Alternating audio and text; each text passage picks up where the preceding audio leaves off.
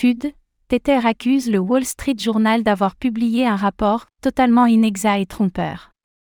Alors que le Wall Street Journal a avancé que Tether avait eu recours à des documents falsifiés et des sociétés écrans, l'entreprise émettrice de l'USDT a vivement démenti ces allégations, accusant le journal de répandre du FUD.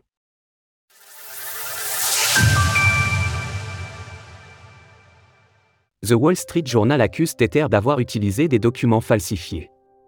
Cette semaine, nos confrères du Wall Street Journal alléguaient que Tether, la société émettrice du stablecoin USDT, aurait eu recours à des documents falsifiés et des sociétés écrans.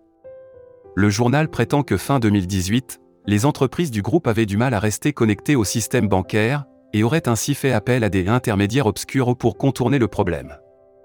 Ainsi, selon un email qui aurait été consulté par le Wall Street Journal, un trader de Tether basé en Chine aurait établi de fausses factures de vente et de faux contrats pour chaque dépôt et retrait. Le dit email aurait également indiqué qu'il fallait alors cesser ces pratiques jugées trop risquées. Le conditionnel est important, car ces accusations manquent de détails concrets et ont d'ailleurs été contestées par Tether. Écoutez cet article et toutes les autres actualités crypto sur Spotify. Tether nie en bloc ses propos. Face à ces propos, Tether a réagi dans un communiqué, accusant The Wall Street Journal de répandre du FIR, un certain Dub, FUD.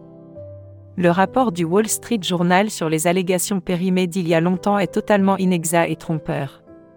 Bitfinex et Tether ont des programmes de conformité de classe mondiale et respectent les exigences légales applicables en matière de lutte contre le blanchiment d'argent, de KYC et de lutte contre le financement du terrorisme. En période de bear market, il est commun de voir des acteurs majeurs de l'écosystème faire l'objet de diverses rumeurs, que celles-ci finissent par être avérées ou pas. Concernant Tether, l'entreprise émet aujourd'hui 5 stablecoins différents, l'USDT pour le dollar, le URT pour l'euro, CNHT pour le yuan, MXNT pour le peso mexicain, XO pour l'or.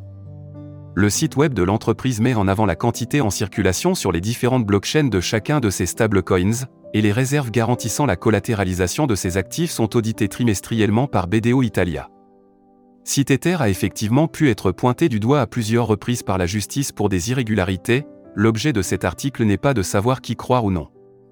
En effet, il est de la responsabilité de chaque investisseur de diversifier ses placements, y compris pour les stablecoins, et d'effectuer des recherches pour chaque projet de façon à se faire son propre avis. Source The Wall Street Journal, Tether. Retrouvez toutes les actualités crypto sur le site cryptost.fr.